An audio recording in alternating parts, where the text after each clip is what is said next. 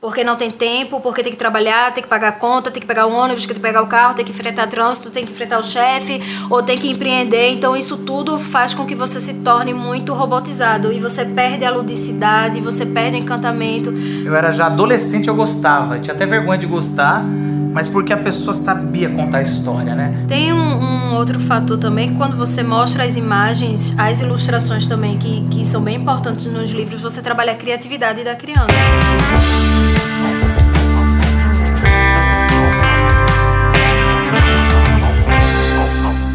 E aí, pessoal, tudo bem? Aqui é Marcos Botelho. Estamos aqui no Encurta. O tema de hoje é contação de história.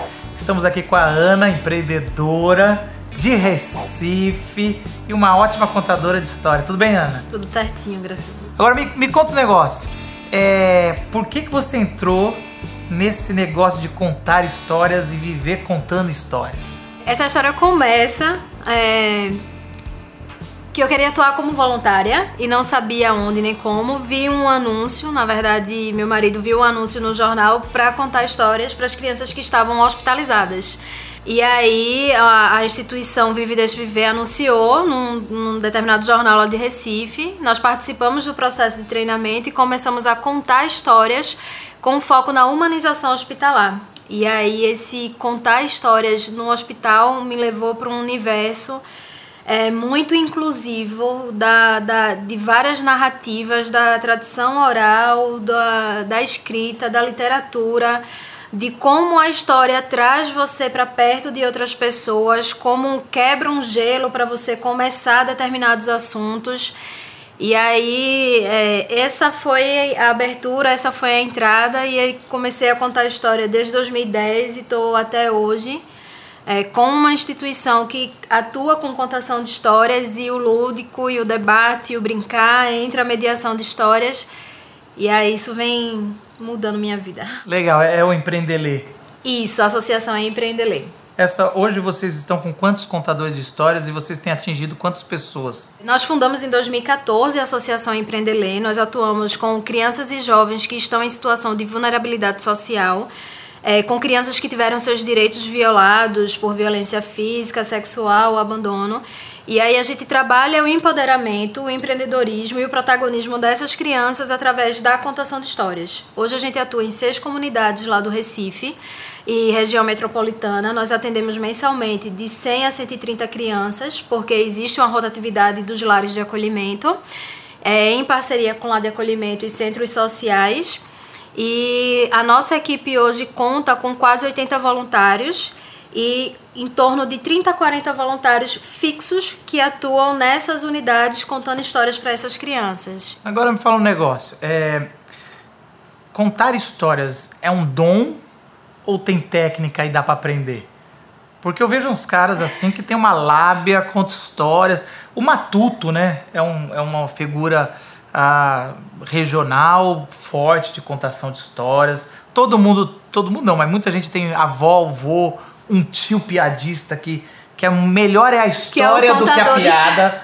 Então, assim, é um dom, é uma técnica que se é um dom que se, se aprende. São duas coisas. Você pode desenvolver técnicas com acessórios, você pode é, se caracterizar. Existem técnicas para contar histórias mas existe também que é o dom, que é a tradição oral. Várias histórias do que a gente tem hoje em dia é, navegaram muito para chegar até aqui, passaram por vários mares, vários rios, várias estradas para chegar até aqui. Então, contos populares, é, contos africanos. Então, essas histórias que vêm é, navegando por, vários, por várias falas, que a gente costuma dizer quem conta um conto aumenta um ponto então tem essa, essa existe a técnica, existem contadores de histórias que agora é, você trabalha o storytelling, as pessoas trabalham técnicas para poder trazer a pessoa para dentro da história, navegar dentro da história, trabalhar as emoções das pessoas na história e ter aquela finalização.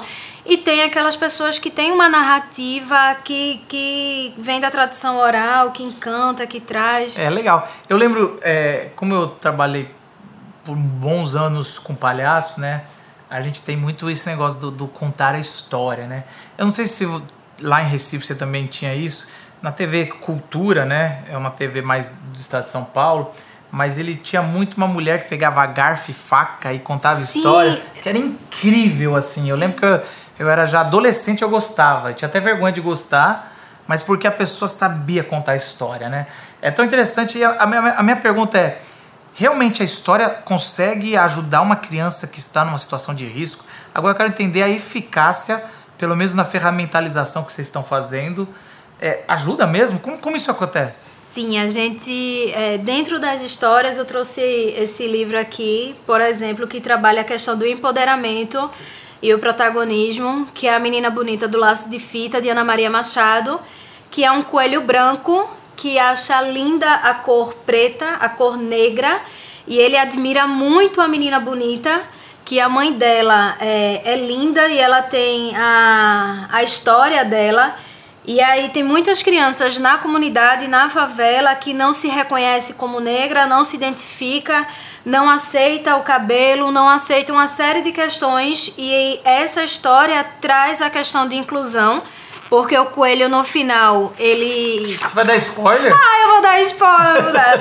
Mas no final, deixa eu só mostrar essa imagem, perdão, Ana Maria Machado. É, no final, o coelho ele tem vários filhotes de várias cores diferentes. E aí é, a gente trabalha a questão da inclusão, do protagonismo, do empoderamento.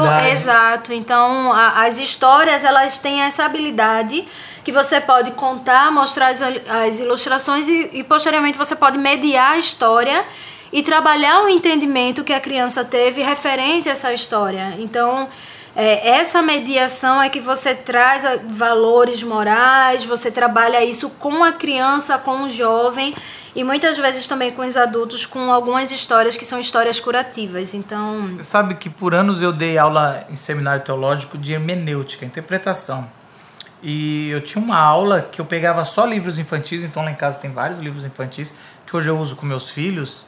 E a gente trabalhava e eu pegava os livros infantis sem palavras só com figuras, e eu mostrava o tanto que tava, que precisava de interpretação de texto ou de imagem para entender os livros infantis. E as crianças várias vezes entendiam melhor do que os seminaristas.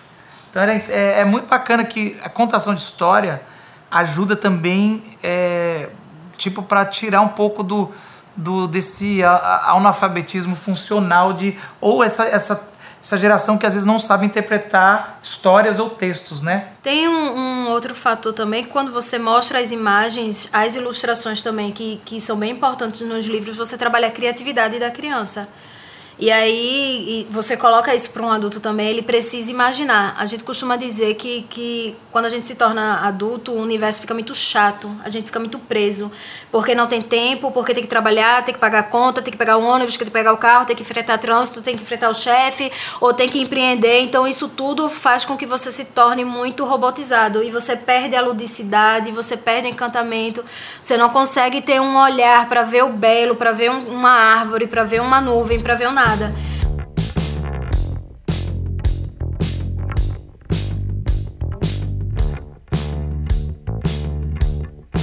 E aí o livro e as ilustrações traz esse olhar lúdico que você consegue ter na contação de histórias também.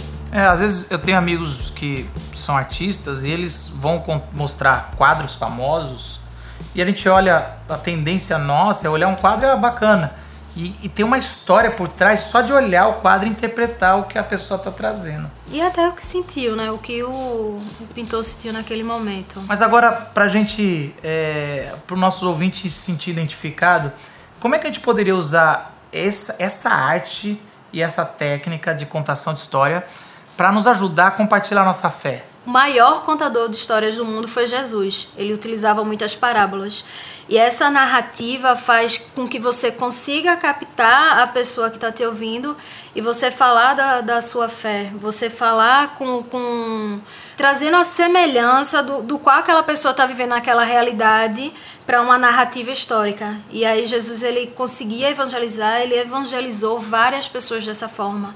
Ele, e, e, quando você traz essas narrativas, que você traz contextualizando para as pessoas, você consegue de, de, falar sobre a sua fé e trazer as pessoas não só pelo exemplo, mas também com a contação de, de histórias. Eu sempre falo isso uma uma brincadeira, né? Quando eu, eu ia falar sobre contação de histórias nos cursos do Terra dos Palhaços, que eu falava assim: você imagina um papo de, de Deus com os anjos sobre a encarnação de Jesus e ele tem três anos para passar a maior mensagem que vai transformar a humanidade e a história. Aí a gente pensa, ah, então eu, eu é, o anjo Gabriel falaria assim, né? Eu tenho até uma peça, ele fala, então vai na época de Hollywood para fazer um filme assim, por um, pelo TV, e aí daí Jesus, ou Deus fala, não, a gente vai. Jesus fala, não, eu vou numa época que não tinha TV, não tinha. Até para escrever era difícil, tinha que ter. Mas então você vai passar um tempo escrevendo uma tese, tratados. Não, eu nunca vou escrever nada. Então o que, que você vai fazer? Eu vou contar historietas, né? Na moral da história no final era é, as parábolas de Jesus contêm a maior riqueza de mensagem de transformação. Isso. E ele mesmo assim decidiu contar. E as parábolas é bom que tem um ponto só. Às vezes a gente erra na interpretação, quer bater muita coisa. É um ponto só. A história é essa essência. Um ponto só vai direto no objetivo que transforma. E eu, por isso que eu acho que a melhor forma de, de, de contar da sua fé ou evangelizar é contar o seu testemunho, com um ponto só, a transformação de Cristo. Que legal! Se alguém quiser conhecer um pouco mais sobre o, o trabalho, seu trabalho, ou uma dica talvez de uma obra interessante sobre contação de história, é, que é algo que está se profissionalizando cada vez mais. Como é que. Se você quiser se aprofundar mais no mundo é, de contação de histórias até infantil, quiser curtir a nossa página, Associação Empreender Ler, ah, no, no Face, no Insta, é, a Empreender Ler Oficial. Tem muita coisa que a gente compartilha lá, todo o trabalho que a gente, que a gente faz. A gente também faz formação para pessoas que querem se tornar contadores de histórias voluntários. E aqui em São Paulo tem muita coisa, tem vários cursos que vocês podem procurar de vários artistas. Tem Alexandre Camilo que está fazendo um trabalho aqui também bem legal na narrativa, no storytelling, na contação de histórias.